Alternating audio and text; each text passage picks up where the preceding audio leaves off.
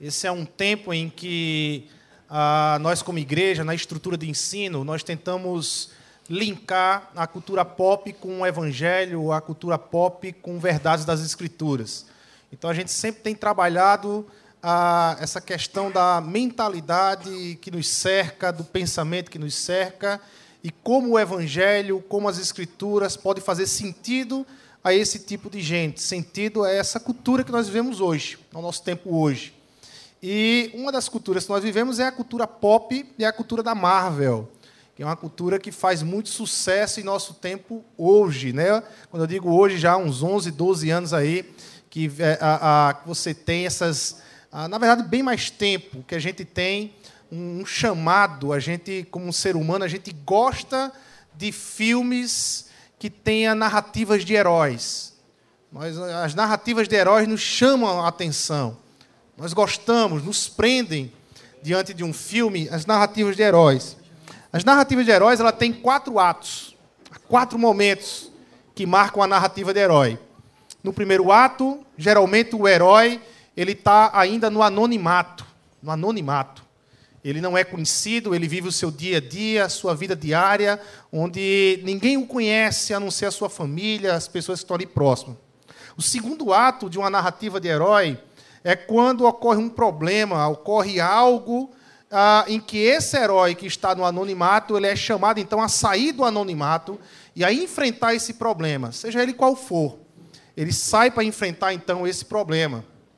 E aí tem um terceiro ato na, na, na, narrativa de herói, que é quando esse herói ele enfrenta o problema. É a batalha, é a guerra, é a grande luta do herói com esse problema, com a, qualquer que seja esse problema.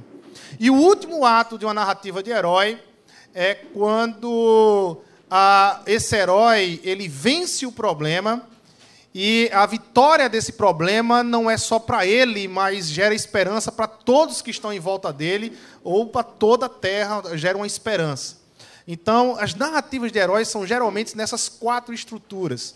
E isso não só só em filmes de heróis, em qualquer filme, geralmente que faça sucesso, você vai perceber uma narrativa de herói por trás dele. Né? Quem assistiu aqui o último discurso, né? o discurso do rei, o último discurso, um filme fantástico. Então, esse filme fez muito sucesso e esse filme segue as narrativas de herói.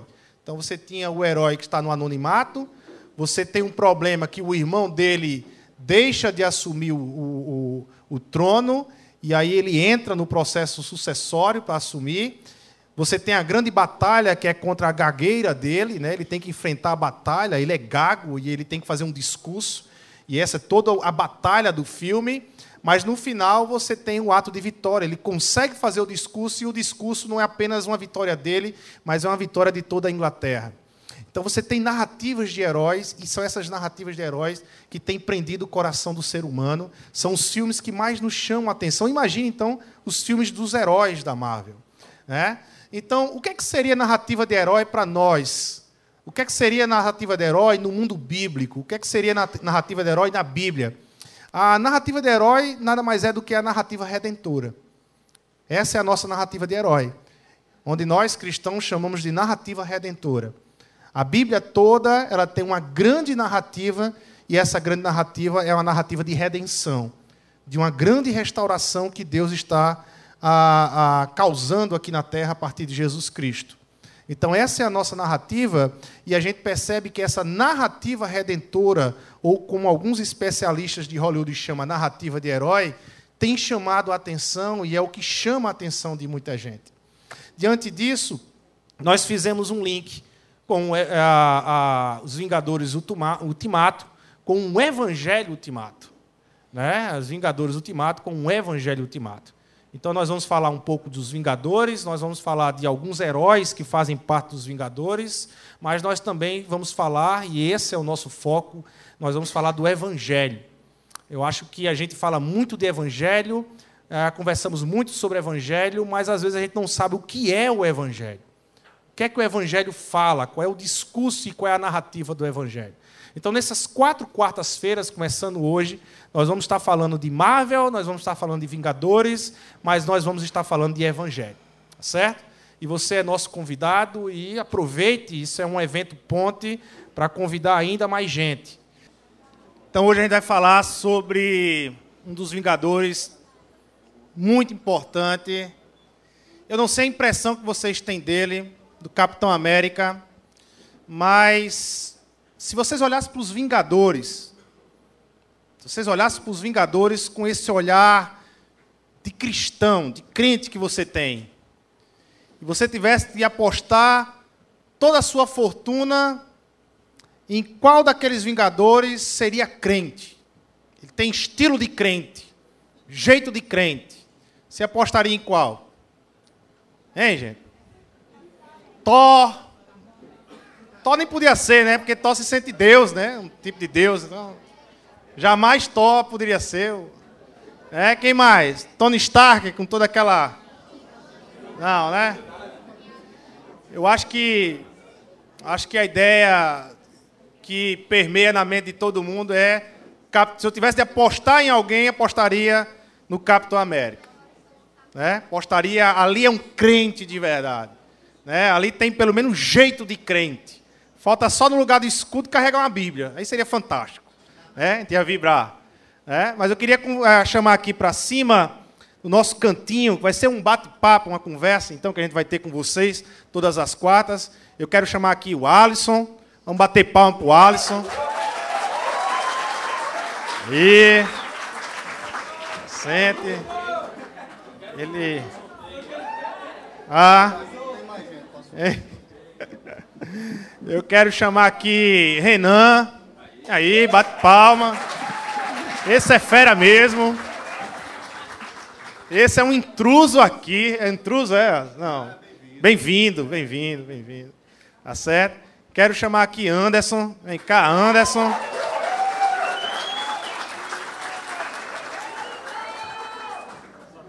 Benção. Tá aí. Quero chamar Bia Leão. Vem cá, Bia. Benção.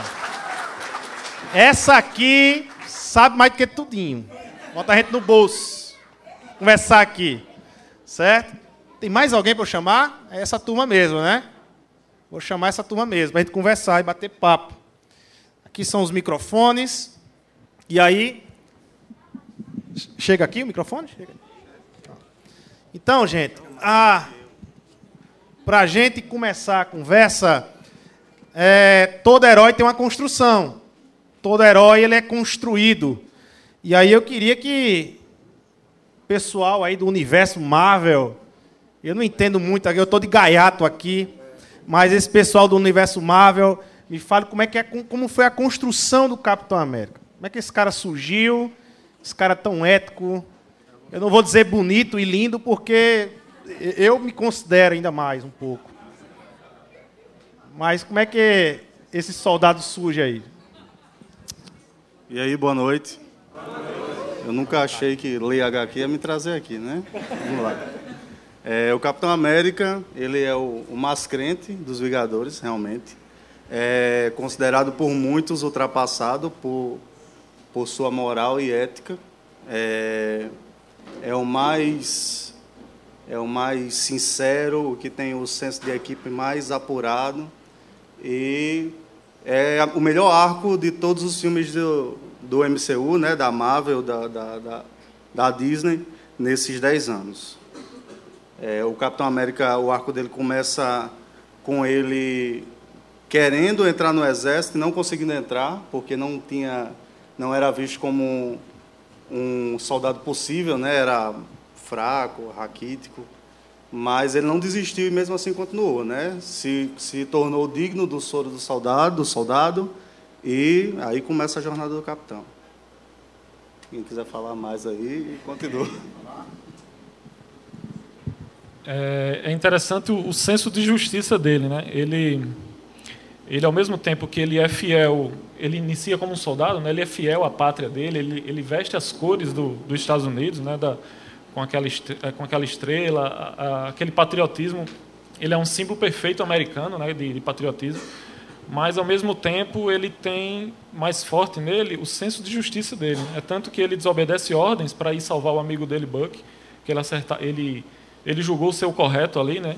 Ele na, na construção dele você vai vendo que ele se decepciona depois que ele que ele 70 anos depois que ele que ele estaria ali congelado e ele viu como o mundo mudou. Ele se decepciona quando vê que na Shield ali está infiltrado pessoas que querem deturpar, né? Trocar ali ele e ele no filme ali o Soldado Invernal ele acaba com a Shield, né? Ele ele desbanca o governo e na Guerra Civil é o ápice dele quando ele é, rompe de vez com, com o governo, né? se torna o Nômade, né? que é um, uma referência a, um, a, a uma fase da, das revistas também. É tanto que ele, ele, ele para de usar as cores né, do, dos Estados Unidos, ele, ele volta de preto ali na, na, na Guerra Infinita. Né? E tudo isso, mas dentro dele ainda existia o mesmo senso de justiça, a vontade de fazer o bem, a vontade de ser herói, de salvar vidas. E isso você vê durante essa construção da, da, da carreira dele, né, como soldado. Vocês sabiam que eu não sabia dessa, uma curiosidade sobre o Capitão América. Vocês sabiam que o Capitão América ele é mais antigo do que a Marvel? Ele vem ele existe antes da Marvel, o Capitão América. Ou seja, antes da Marvel existir, antes dessa ideia de Vingadores, a, a, o Capitão América já existia como quadrinho. Isso é uma curiosidade interessante. Eu não sabia disso. Né? Ou seja, ele é mais antigo, 1940. 1940. É, é... Né? Quem lembra, quem, quem aqui é fã de Marvel, que lê revistinha da Marvel? Quem é? Levanta a mão de gaiato, não sou, não sou de ler, não. É, né? Vocês lembram qual era a primeira capa? Vocês lembram qual foi a primeira capa do Capitão América na Marvel? Porque ele veio antes da Marvel, mas na Marvel. Vocês lembram como foi a primeira capa? Qual era o desenho da primeira capa? Isso, Capitão América dando um soco no Hitler. Aí, É, não. Hein? Pouca gente sabe, né? Benção. Há mais alguma curiosidade do Capitão América? É, ele foi criado por Joe Simon, acho que é o nome do, do, do, escritor, e desenhado por Jack Kirby, né, que foi teve uma fase bastante aclamada na, na Marvel, né, o, de, o desenhista que desenhou grandes clássicos da Marvel. E no, no MCU, né, nos filmes, é, muita gente se surpreendeu com o Capitão América conseguir levantar o martelo no último filme, mas em Vingadores 2 ele já era digno. Então ele, ele não. Foi a ele, cena que a gente passou aqui, isso, foi? Ele, ele, ele viu que conseguiria levantar o martelo e não fez isso para não decepcionar o Thor, né? Não... Quem aqui, quando assistiu Vingadores 2, notou isso? Rapaz, eu só notei agora. Eu só fui prestar atenção agora nisso, né? A ideia não. Agora o Capitão América ele, ele, ele tem muita característica de liderança, né? Ele tem muita característica de liderança. E eu acho que é uma das coisas que nos cativa, né? Quer queira que não, a gente a gente sempre está atrás de um líder, não é verdade? Ah, eu acho que é inerente. A gente sempre procura alguém para a gente se espelhar e a gente procura alguém para se tornar um, uma espécie de modelo para a gente. Ou alguém consegue aqui viver sem modelo? Acho que não, né? É inerente ao ser humano, a gente sempre está escolhendo, seja certo ou errado, aí é uma outra questão, mas é inerente à humanidade, a gente está sempre escolhendo modelos para seguir, pessoas, líderes que a gente segue. Né? E o Capitão América, ele é um cara que tem características de liderança. Vocês teriam assim algumas colocações sobre essa característica? Algumas características vocês destacariam na liderança do Capitão América? É porque o, um bom líder, ele tem humildade, ele, tipo, na cena de Vingadores Era de Ultron, onde ele não onde ele tenta levantar o martelo tal, ele vê que ele consegue, mas ele viu que um, um de seus liderados, o Thor, ele ia ficar humilhado com isso, então ele simplesmente deixou, não, não vou fazer isso não, só quando for necessário. Aí foi lá, quando for necessário, ele foi, porque ele precisava, o Thor estava morrendo. E o negócio que eu anotei aqui foi que um líder nato não tem a necessidade de aparecer ou ser notado, mas fazer com que o potencial de seus liderados seja evidenciado.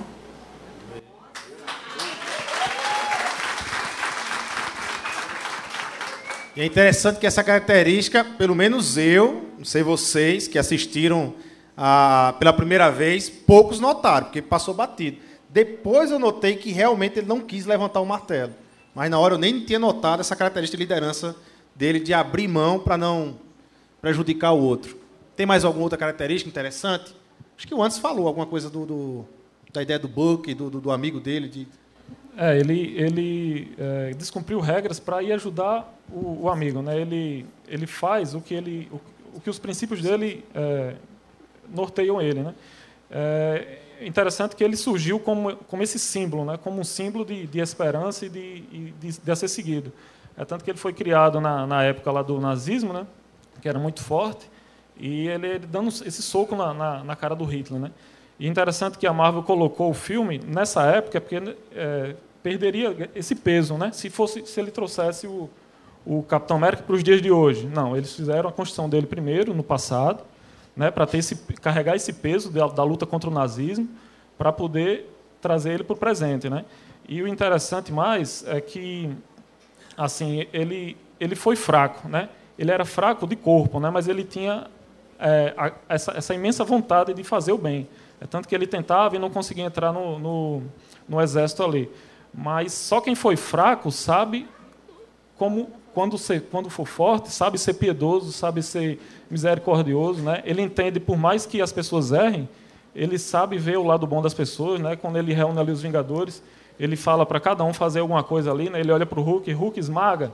Era só o que o Hulk sabia fazer, mas ele usou, é, ele, ele usou ali os talentos que o Hulk tinha, né? ele usou os talentos do Tony Stark, ele, ele conseguia ser esse símbolo né? para que as pessoas olhassem para ele e, e, e, e, corressem atrás dele. Né?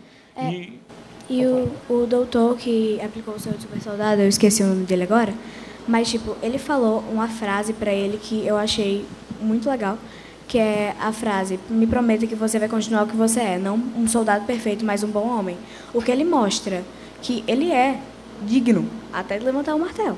Então, ele continua sendo aquele bom homem e honrou aquele cara que, que fez nascer o Capitão América até o momento que ele está bem fininho no, no, no, primeiro Vingadores, assim, quando o Steve Rogers né, trocou farpas ali com o Tony Stark, o Tony Stark fez: Quem você é sem esse soro?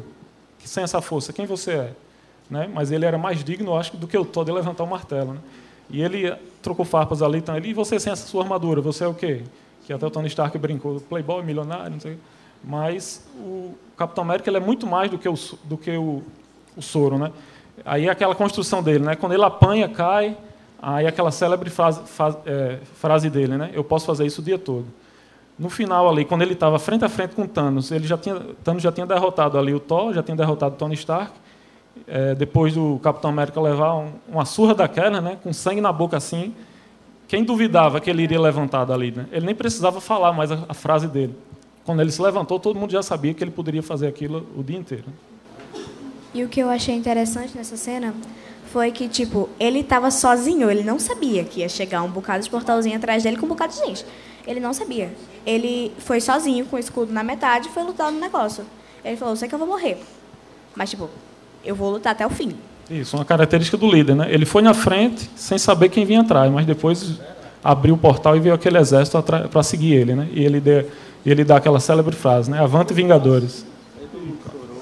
Todo mundo chorou no cinema nessa hora. O pessoal tá falando isso só porque eu sou fã da DC e me chamaram para cá, mas tudo bem. É um espião aqui, gente. Mas tudo é, bem. Assim, o, o, ápice do filme, né, que é, principalmente do, no que se refere ao arco do Capitão América, que é a questão do, do martelo, me chamou muita atenção porque, na verdade, esse martelo é agora fazendo o, um link, né, é, mais é, mais explícito assim com o Evangelho é que esse martelo ele foi criado, né, por Odin e ele foi feito para ou seja, ele foi feito pela alta nobreza de Asgard, né? Mas o próprio Thor, como é mostrado no primeiro filme dele, ele se tornou indigno daquele martelo. E, ou seja, aquele martelo ele foi feito. Eu fiz um, um pensei assim no link, a gente chegou a essa conclusão que aquele martelo foi feito para os Asgardianos, mas os Asgardianos, os Asgardianos não receberam aquele a, aquele instrumento, né? Então os seus não o receberam, né? É, aquele martelo simbolizava todo um receptáculo do poder que poderia mudar toda aquela, aquela, aquela nação, aquele povo, mas aquele povo simplesmente o, o atirou fora, né, como o Thor fez. E agora, como foi mostrado, um homem que teoricamente seria indigno, um homem da terra, um simples ser humano, foi capaz de levantá-lo, de usar esse poder, né? E isso nos mostra que tanto o Thor quanto o Capitão América, eles na verdade eles eram indignos de usar esse poder, porque eles lutavam suas próprias guerras, né? Como foi falado aqui, é, o, o, Capitão América começou, iniciou uma guerra contra o nazismo e até guerras próprias mesmo, guerras pessoais. E o Thor também lutava contra outros povos, mas eles não estavam lutando a grande guerra, né? Uma guerra que que defenderia toda a humanidade, não só o seu povo, não só a sua nação. E isso, a questão do martelo também nos mostra que todos podem ser herdeiros de Asgard, né? Na verdade, a nova Asgard, como foi mostrado no filme, ela foi fundada na Terra, ela não é mais é, no espaço como era antes. Então, assim, a gente fez o, o link com o Evangelho no sentido de que não existe mais judeu nem grego, então, assim, todos são são capazes de acessar esse poder, são capazes de, de usar esse artefato, né? Então, foi isso que a gente pensou. E só voltando a falar do martelo também, a, o MCU, né? Ele deixa claro no primeiro filme, quando Odin diz que Thor não é mais digno, que quem erguer aquele martelo vai ter os poderes de Thor. Ele não diz Thor, só, só Thor vai poder erguer o martelo. Então já é um link para o que a gente ia ver no, no endgame. E a questão das, das lutas, das próprias lutas, mesmo o Capitão América sendo esse símbolo de, de liderança, é, é, fica claro que ele lutava lutas próprias, né? O Capitão América, pouca gente sabe, mas ele não é americano. Não, ele é americano, mas seus pais não eram. Então, a sua batalha contra o nazismo tinha um, um, um ponto de ressentimento, entendeu? Os pais do, do capitão eram europeus. Então, eles, a família dele, a, a geração dele, sofreu de forma mais cruel com o nazismo diferente dos americanos, né, que viam de longe e queriam combater aquilo. Então existia um, um, um quê de ressentimento ali. Então, a partir do momento que ele se livra disso, ele se torna digno.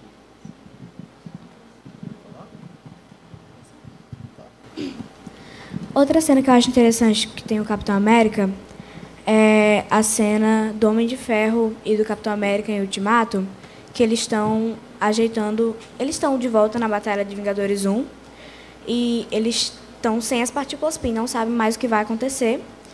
E o Homem de Ferro pergunta: Você confia em mim? O, cap o capitão confia, deixa todas as diferenças que eles tiveram de guerra civil, desde o começo em Vingadores 1, eles deixaram essas diferenças de lado e eles e o capitão só confiou no Homem de Ferro porque ele sabia que era por uma causa melhor, que eles não iam deixar a briguinha besta acabar com tipo, porque o Thanos queria acabar com o universo. E eles não iam deixar uma briga besta acabar com o universo só porque eles não queriam se entender naquela hora. Então eu achei muito interessante essa, essa cena que o capitão literalmente ele confiou a vida ao Homem de Ferro nessa cena, praticamente. Gente, é por essa e por outras que eu sou fã do Capitão América. Gosto demais. Eu acho que de, dos Vingadores, então, as características de liderança né? A, a, a, ideia de ser digno de levantar o martelo. E esse é o tema do nosso Café com Bíblia hoje aqui. Né? Você levantaria o martelo? Você era digno de levantar o martelo?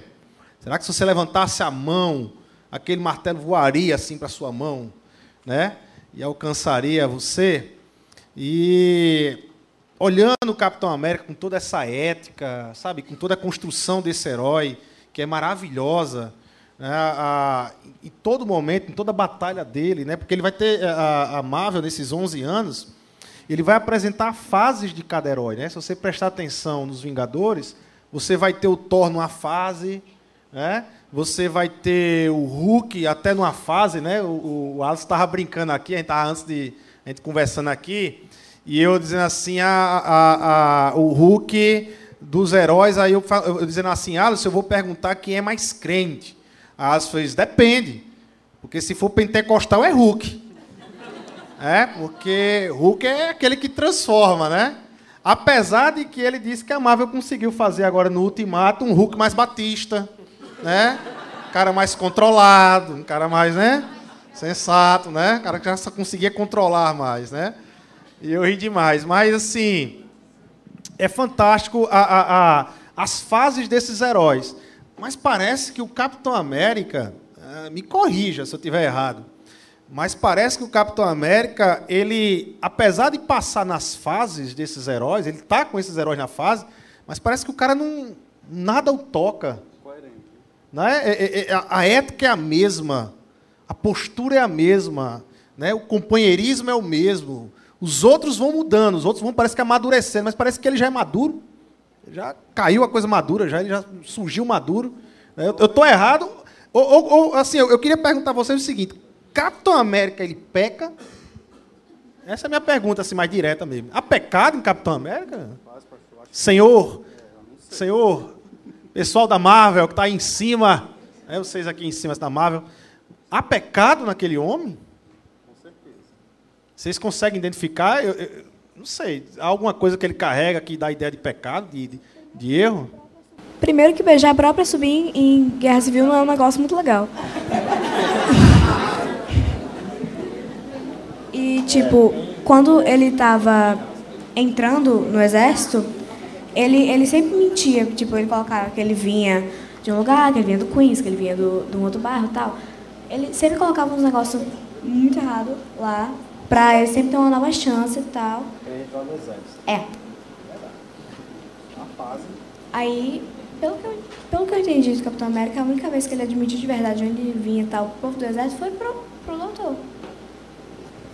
Mais um de vocês descobre porque também depois que escancar a vida da pessoa, né? A pessoa agora a gente descobre um bocado de coisa, né? É, ele, ele, é, ele também Vira tinha... a porteira aberta. Depois que abre um pecado, aí agora, meu amigo, abre um bocado agora aqui. Ele tinha uma ponta de legalismo também. Ah, um quando, legalista. Quando, acho que no primeiro Vingadores, quando eles estão sendo envolvidos pela, pela magia do cetro, né? Ele, ele se coloca assim como um pouco melhor nessa questão de, do, do dos ideais, né? Assim, mais... mais uhum.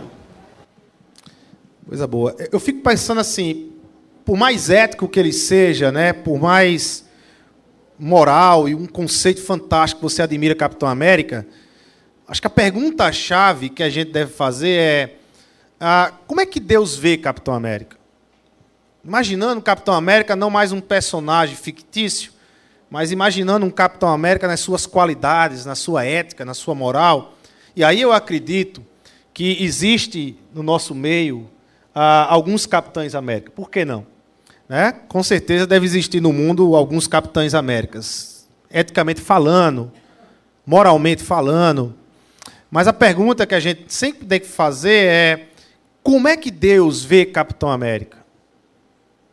E a resposta que a Bíblia nos dá é que Deus ele continua olhando o Capitão América, os capitães Américas que existem, como um pecador, como alguém separado dele e que necessita da misericórdia e que necessita do movimento de amor de Deus para com ele, porque se Deus não mover em amor para com ele, ele vai ser um Capitão América perdido.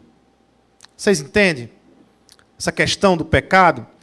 Ah, ah, o que eu quero falar aqui com vocês é algo que vem antes do Evangelho para depois nós falarmos do Evangelho a partir da próxima quarta-feira.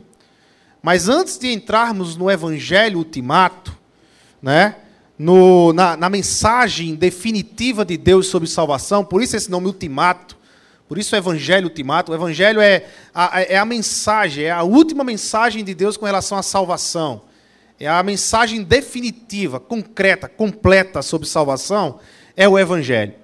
Mas antes da gente entrar sobre o Evangelho, a gente precisa perguntar, a gente precisa responder uma pergunta que é: por que o Evangelho? Por que a necessidade do Evangelho? Por que a cruz? Porque a salvação ela não se deu de uma outra forma que não tivesse cruz. Porque o Evangelho é a mensagem da cruz. Então, por quê? Qual é a necessidade de se ter o Evangelho? Há mais ou menos dois mil anos atrás, né, já há dois mil anos que se passa, que a cruz ela, ela é usada de diversas formas.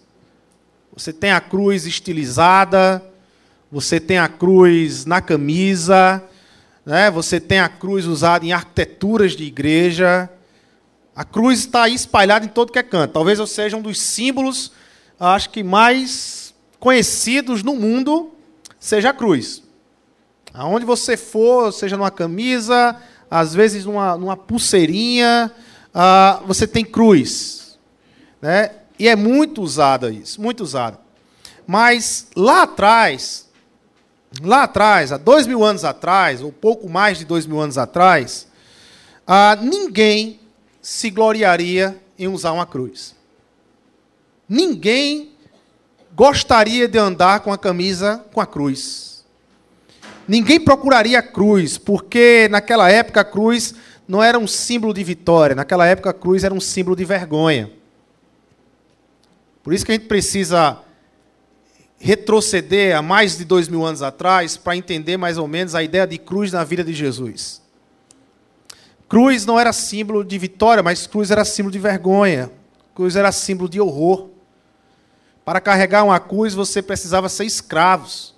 Você sabia que pessoas libertas, quando elas cometiam um crime, e elas eram pessoas livres, mas quando elas cometiam um crime, esse crime era crime de cruz, você sabia que essas pessoas eles perdiam primeiro a liberdade?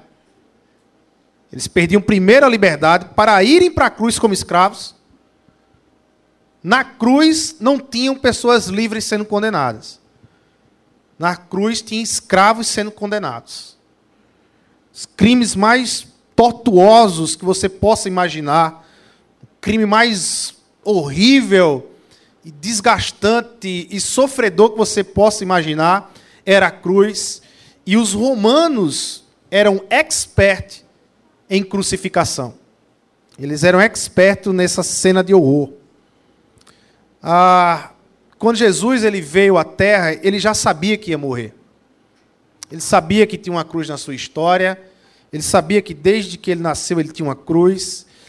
Mas não foi uma morte comum. A Bíblia diz que a Bíblia nos informa que a morte de Jesus na cruz, ela foge todo tipo de morte comum que seria. Primeiro, a morte de Jesus foi uma morte anunciada pelos profetas do Antigo Testamento. Você já começa a se tornar incomum aí. Cada detalhe, cada fato da morte de Jesus tinha sido anunciado no Antigo Testamento. Cerca de 700, mil, dois mil, três mil anos antes da crucificação de Jesus. Profetas falavam de uma forma muito próxima dos detalhes, como Isaías 53, da crucificação, como se daria essa crucificação, por causa se daria essa crucificação. Segundo, a morte de Jesus na cruz também foi cercada de sobrenatural. Nenhuma morte antes de Jesus nem depois de Jesus foi cercada de tanto sobrenatural assim. Né? O véu se rasgou, a Bíblia diz isso, de cima a baixo. Houve escuridão sobre a terra, a Bíblia diz isso. E houve, e ele ressuscitou. Aquele que estava morto agora, no terceiro dia está vivo. Então foi uma crucificação cercada de sobrenatural. Nenhuma outra morte na história, que você for ler na história, está cercada de tanto mistério ou de tanto sobrenatural do que a morte de Jesus Cristo. Então, e sabemos que a sua morte ela não pegou Jesus de surpresa. Ele vai lá dizer em João 12, 27, Jesus vai dizer assim: Agora meu coração está perturbado, e o que direi? Pai, salve-me desta hora. Não, eu vim exatamente para isto, para esta hora. Então Jesus, Jesus ele sabia para que ele vinha. A morte não pegou ele de surpresa. Então por que Jesus teve que morrer? Se Jesus não foi surpreendido, se a morte de Jesus foi cercada de tanto sobrenatural, de tanta narrativa descrevendo sobre a morte de Jesus, por que ele tinha que morrer? Será que não bastava a gente atingirmos um nível de ser humano, um, nível que a gente pode chamar aqui, nível Capitão América, e a gente atingisse esse nível de Capitão América, será que não bastava eu e você nós sermos dignos de levantar o martelo? E pronto. Eu levantei o martelo e eu sou digno disso. Será que não bastava isso? Há dois textos na Bíblia que nos chamam a atenção sobre a necessidade da crucificação ou a necessidade da morte de Jesus na cruz do Calvário. Primeiro se encontra em 1 Coríntios, capítulo 15, verso 3. A palavra de Deus diz assim: Pois o que primeiramente lhes transmiti foi o que recebi que Cristo morreu pelos nossos pecados, segundo as Escrituras. Ou seja, segundo esse texto, por que Jesus morreu? Pelos nossos, pelos nossos pecados. Mas há um outro texto também, 1 Pedro 3,18. A palavra de Deus diz assim: Pois também Cristo sofreu pelos pecados, uma vez por todas, o justo pelos injustos, para conduzir-nos a Deus. Ou seja, por que Jesus tinha que nos morrer? Por que Jesus tinha que morrer na cruz de Calvário?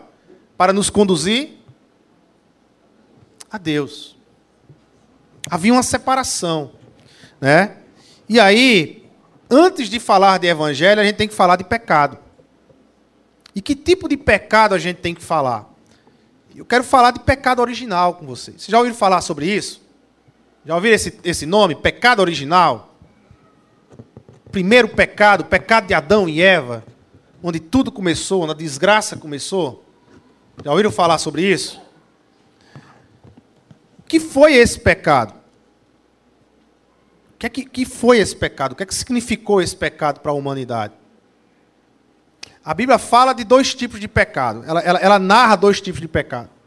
Tem hora que a Bíblia fala de pecado no singular. Já percebeu isso? Pecado. E tem horas que a Bíblia fala de pecados no plural. Vocês já perceberam isso? Quando a Bíblia fala de pecado no singular, geralmente ela está fazendo referência a pecado original. Por exemplo, quando Jesus ele vai se batizar, e aí João Batista vê Jesus, João Batista diz o que sobre Jesus? Vocês lembram?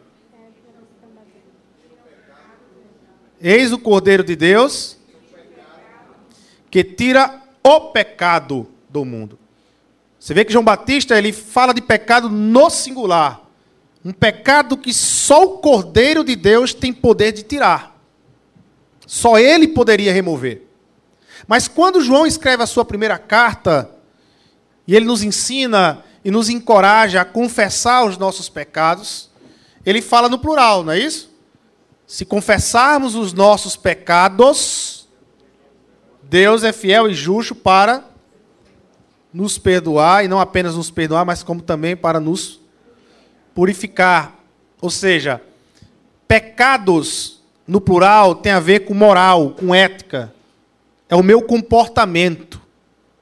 É o tipo de comportamento que eu tenho. Pecado no singular é aquilo que está por trás desse comportamento. É, é o que está na minha natureza. É aquilo que me pressiona. É uma força que eu, nasço, eu, nasço, eu nasci com ela, e essa força me pressiona a viver no pecado e a viver longe de Deus. A viver longe do Senhor. Então, primeiro passo que a gente precisa aprender de pecado é essa diferença.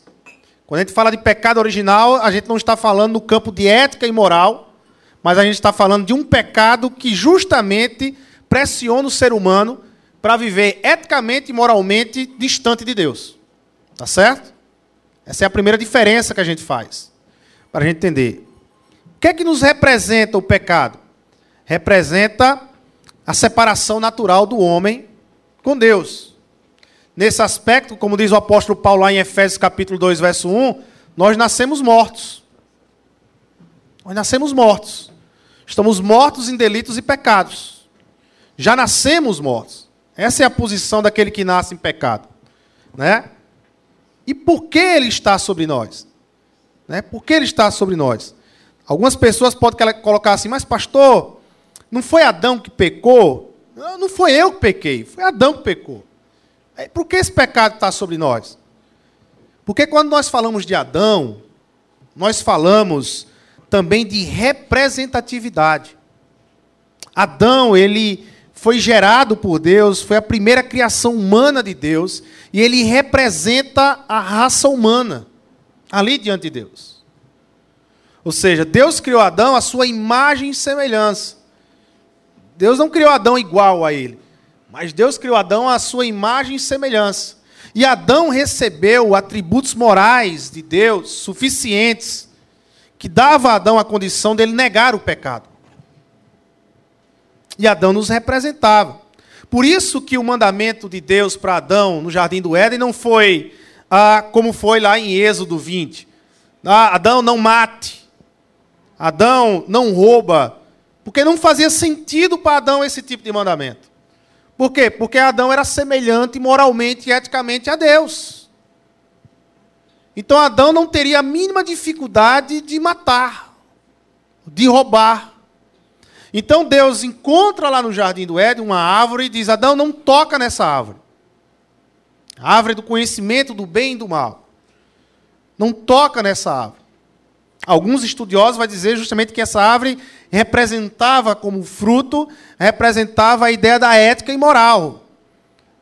Quem constrói a ética e moral de Adão é Deus. Então Adão não toca nessa árvore porque você não tem condições de construir sozinho uma ética e moral. Eu preciso estar no controle da sua ética e moral. Nós precisamos caminhar junto com isso. Então, qual foi o pecado de Adão? Adão comeu. Adão desobedeceu a Deus. O pecado de Adão, a natureza do pecado de Adão foi desobediência. Adão poderia pecar?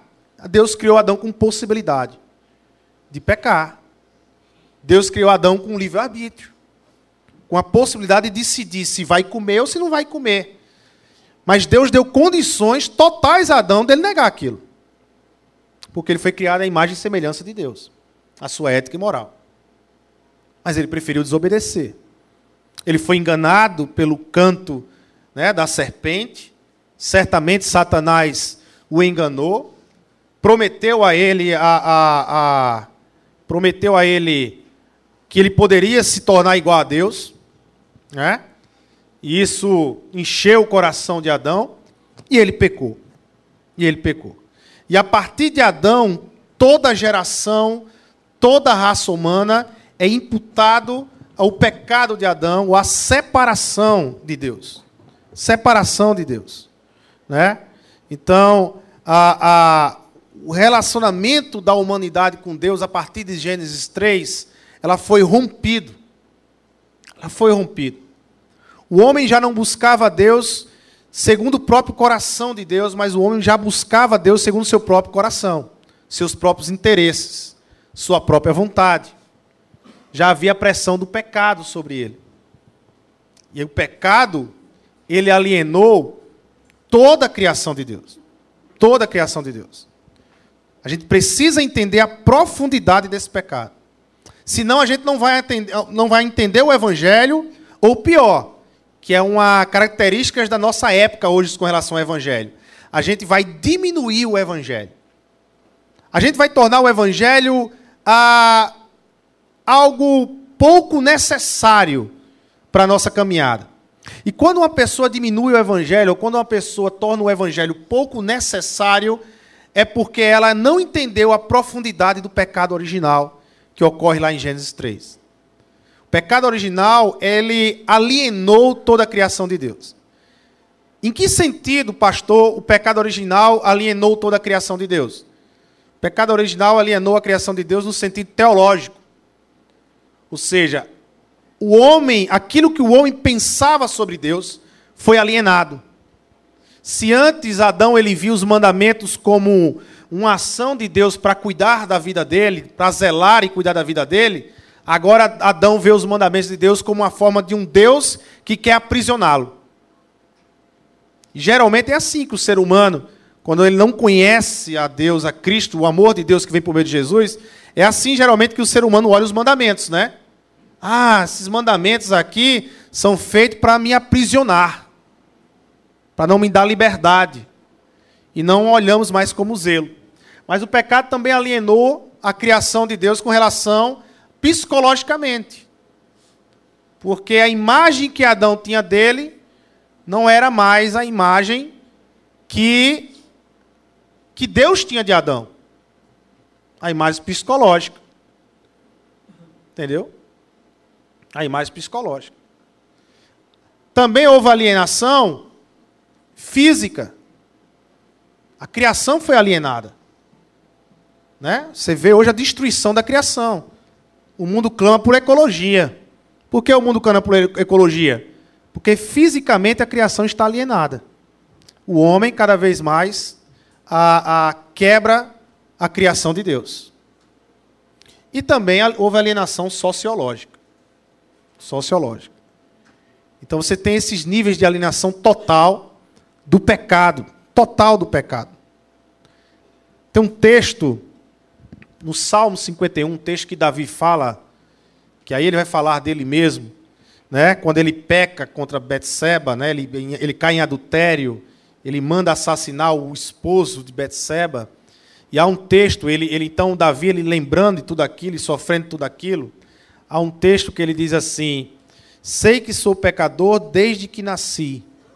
Sim, desde que me concebeu minha mãe. Né? Ou seja, Davi ele reconhecia que ele nascia no pecado. Isso não está fazendo nenhuma alusão à, à, à questão do, do sexual da, da mãe do pai Davi, mas do nascimento dele. Ele faz um link com o pecado original de Adão. Eu já nasço nesse pecado. Eu já me compreendo nesse tipo de pecado. Né? Então veja, percebendo esse texto, percebendo que o homem nasce em pecado e não tem outro caminho, porque ele nasce totalmente alienado de Deus, do Criador, e ele totalmente nasce longe desse Criador e alienado. Há alguma forma desse homem por si só se movimentar para Deus? Vocês acham isso? Vocês acreditam nisso? Um homem alienado de alguma forma? É interessante que o, o, o Alisson ele colocou aqui uma, uma, uma característica do Capitão América, né? que ele era legalista. Né? Em alguns, algumas vezes ele se tornava legalista. Né? O legalista é aquele que, se, que acha que se merece. Não é isso? O que eu entendo de legalismo é isso. É aquele que acha que em algum momento ele merece né? ele, ele, ele é merecedor de alguma coisa na qual ele recebe, ou que ele tem poder de se movimentar. Porque ele consegue cumprir a lei. Ele consegue cumprir a lei. Mas o que a Bíblia nos mostra com relação ao pecado é que o homem ele está totalmente, totalmente distante do pecado. Que por mais que o homem seja um capitão América da vida, ele não consegue cumprir a lei. Ele não consegue levantar o martelo né? Ele não consegue ser digno do martelo, trazendo para a nossa realidade, nossa relação com Deus. Então, o que é que vocês acham que é necessário, então? Se o homem não consegue, se o homem ele está morto nos delitos e pecados, se o homem ele já nasce nessa condição, e se não é uma condição humana dele se movimentar para Deus, que tipo de movimento esse homem precisa e necessita para ele sair dessa situação? O que é que vocês acham? Precisa de uma intervenção urgente, né? Uma intervenção de quem? O Stanley? Stanley já foi. Intervenção divina. Isso. Ah, há uma necessidade de uma intervenção divina. A necessidade de um movimento de Deus. Se Deus não se move para a terra, a terra é perdida. É isso que a gente tem que entrar em mente. Se Deus não se movimenta com graça e amor para a terra, a terra está perdida. Vocês compreendem? Vocês estão compreendendo a ideia de pecado original? O fato de eu ter o meu comportamento, o fato de eu ter falhas de caráter, tudo isso vem de uma pressão que está sobre mim. Quem aqui conhece é, é, é, força gravitacional? Conhece força G? Já ouviram falar sobre isso? É uma força que existe, né? Mas que você não vê, não é isso? Mas que se você soltar aqui qualquer coisa no chão, se soltar qualquer coisa da sua mão, ela vai ela vai cair por causa dessa força que existe. Mas você não vê. O pecado é como uma força gravitacional. Ela existe, mas você não vê mas ela lhe pressiona todos os dias para você viver distante de Deus. Distante dos objetivos de Deus para a sua vida. É uma pressão. Você precisa de um movimento de Deus para lhe libertar. Se Deus não se mover na terra, se Deus não entrar num movimento aqui na terra com a sua criação, para libertar, seria impossível o homem se mover ao contrário. Nós não nos moveríamos para Deus, irmãos.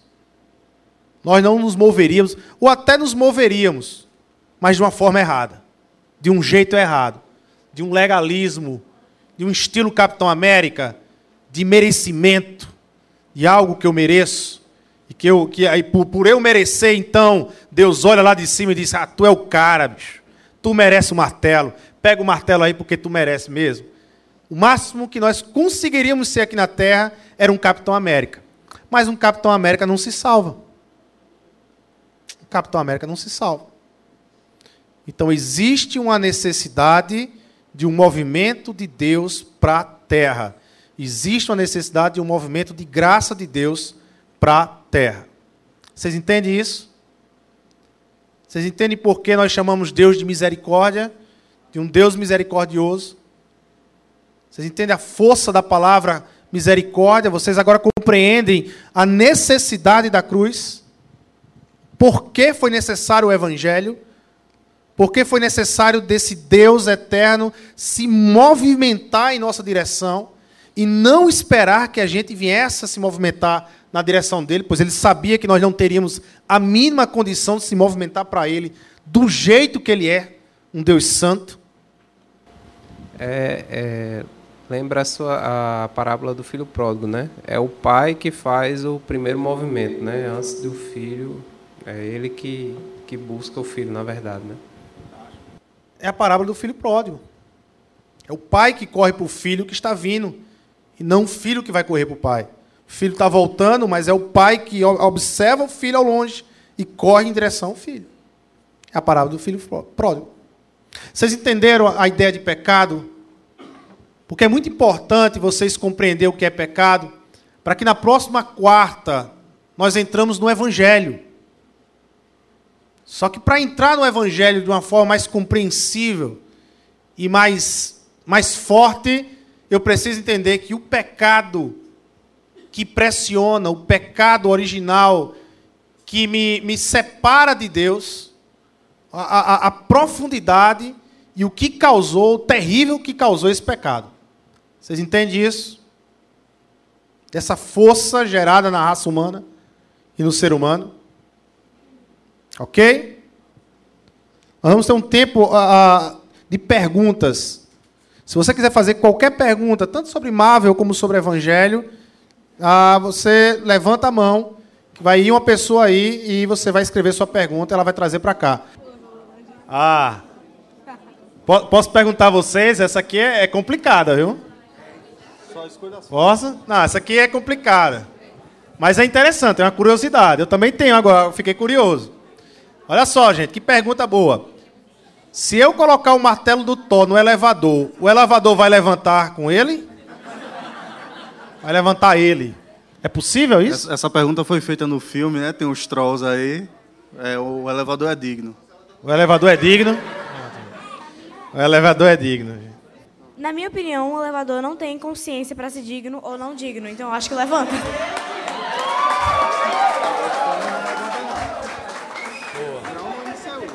Entendeu? Quem fez essa pergunta é coisa de consciência, meu filho. Consciência. Fizeram mais um aqui, pastor.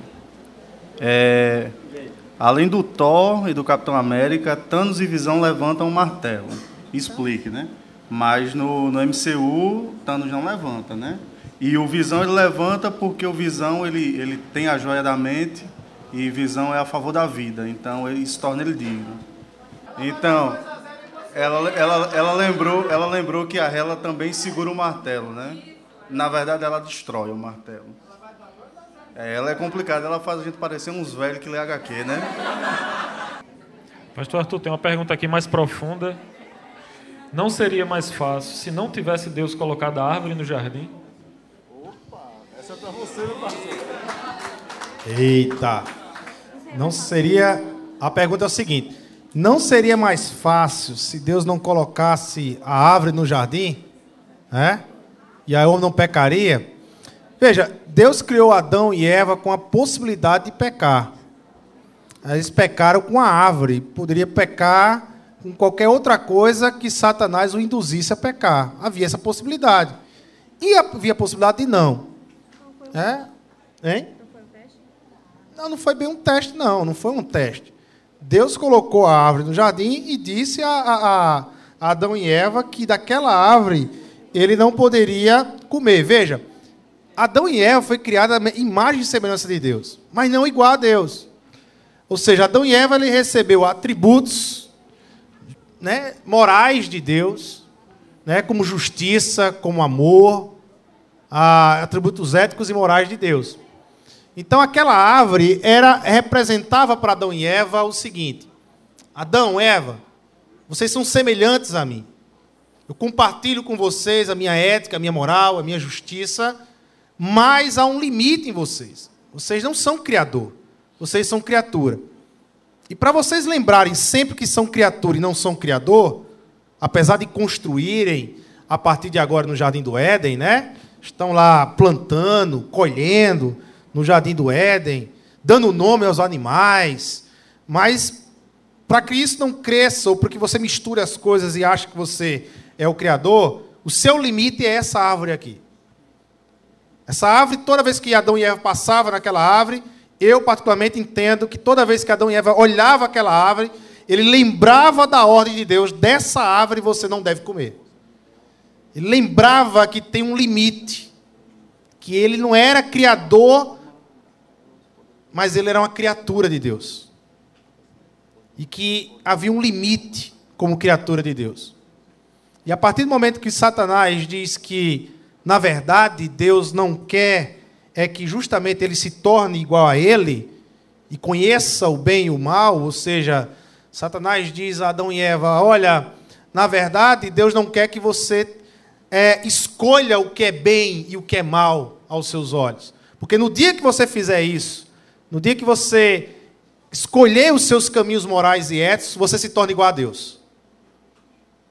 No dia que você se libertar, ou seja, Satanás dá uma ideia de um Deus escravizador, de um Deus egoísta que não quer compartilhar uma felicidade, de um Deus que não é zeloso, que não cuida daqueles que ele criou. Então, quando isso entrou no coração de Adão e Eva, ele pecou. Né? Ele pecou. Pegou Deus de surpresa? Claro que não. A narrativa redentora já existia antes da fundação do mundo, como diz um texto lá em Apocalipse. Deus já tinha um plano de redenção e de restauração através de Jesus Cristo que ele ia trazer à terra que ele ia trazer à terra. Agora, Adão e Eva, ele tinha a possibilidade de não pecar. De não pecar. Diferentemente daqueles que já nascem sob a pressão do pecado, depois da queda. Esses já nascem escravos.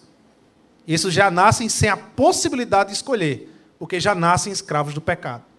É diferente a raça pós Adão e Eva, pós queda, é diferente da raça antes da queda. Né? Essa é a diferença. A raça antes da queda é uma raça que tinha um livre-arbítrio. A raça humana pós-queda, ela nasce sem essa escolha de, salva, de, de, de escolher para Deus, né? sem essa ideia de se escolher para Deus. Ela já nasce sob a pressão do pecado. Ela já nasce distante, separada da vontade de Deus. E sim, pensando como uma mente moderna, né?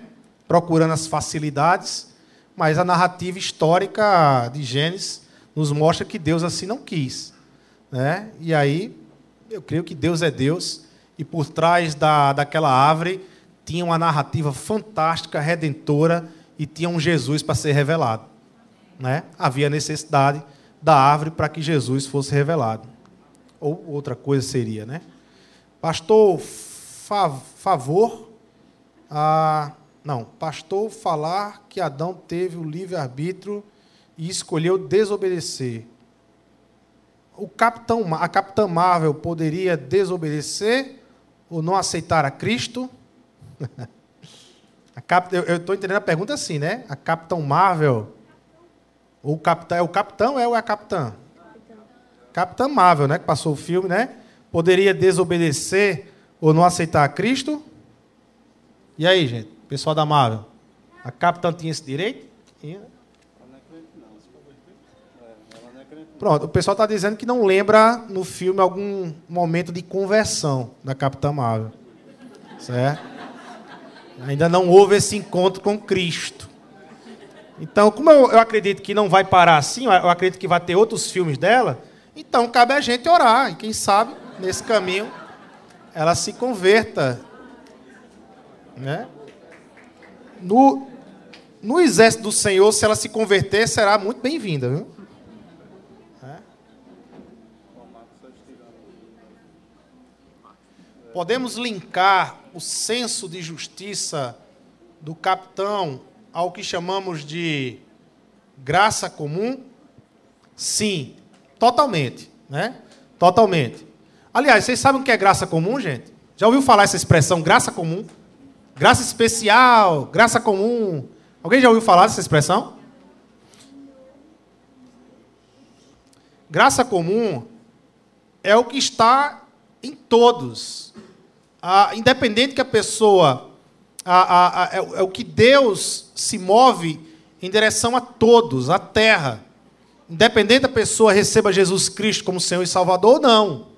Então, por exemplo, a, a doutrina da criação e da graça comum faz com que eu, como crente, como cristão evangélico, eu não me assuste em encontrar uma pessoa que não é cristã e tem uma ética uh, e uma moral maior de quem é cristão. Por quê? Porque eu entendo que é a graça comum. A pessoa foi criada por Deus. Foi criada por Deus. Então, a, a, a, aquilo que me abençoa também abençoa muitas vezes aquele que não reconhece Jesus Cristo como Senhor e Salvador. Aí Deus pode abençoar quem não conhece Jesus Cristo como Salvador? Claro que pode. O sol brilha para todos. A chuva abençoa todos. Está entendendo? Ah, você tem pessoas que não reconhecem Jesus como Senhor e Salvador da sua vida e são excelentes profissionais em diversas áreas. Não é verdade? Excelentes profissionais. Então, reconhecer isso, ah, é, na verdade, reconhecer isso é uma responsabilidade nossa como crente, como cristãos. Reconhecer, aplaudir uma pessoa lá fora independente de, de, de, como ela vive. Ah, mas ela não aceita Jesus. Ela tem uma vida promíscua, mas ela é uma grande profissional nessa área. Reconheça. Bate palma para ela. Elogie essa pessoa. Olha, você é um excelente profissional nisso. O Homem de Ferro é ateu e o Capitão América é, é cristão. Um negócio sobre o filme e o Homem de Ferro foi a pessoa que salvou o universo, que deu o estalo de Deus e tal, matou o Thanos. E a tropa dele tudinho. Todo mundo foi salvo por causa do Homem de Ferro, que era, um, que era um ateu, mas isso não influenciou na personalidade dele, não, isso não influenciou nos atos dele. Só triste que ele foi pro inferno mesmo. Tem uma, uma ótimo. Tem uma pergunta aqui que eu acho que é mais para Renan responder essa pergunta. É. A pergunta é a seguinte, né? O Batman ou Yoda levantaria o martelo? Eu acho que o Batman novo é digno, viu?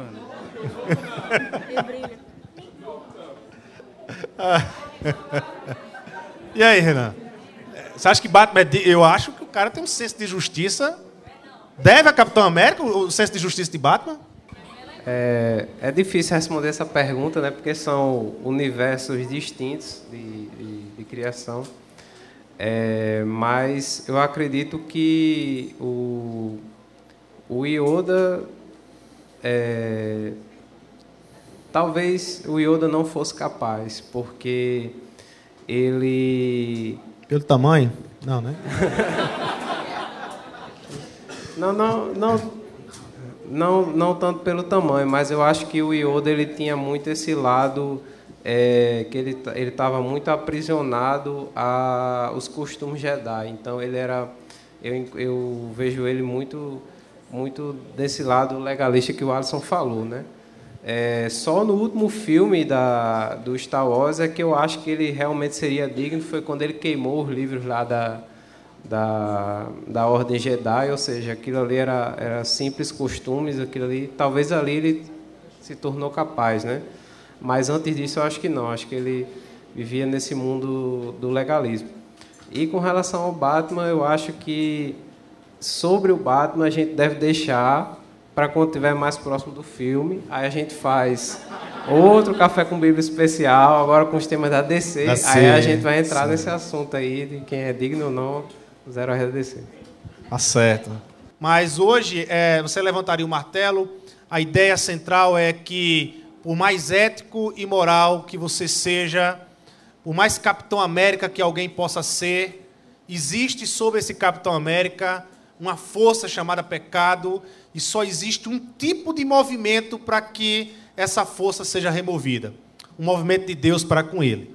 Um movimento de graça, um movimento de misericórdia. E é sobre misericórdia que vai ser o nosso próximo tema. E aí sim, quarta-feira nós vamos entrar sobre evangelho, sobre misericórdia. E olha só o personagem que nós vamos falar, Thanos. O que é que tem a ver Thanos com misericórdia? Nós vamos falar de Thanos e sobre misericórdia.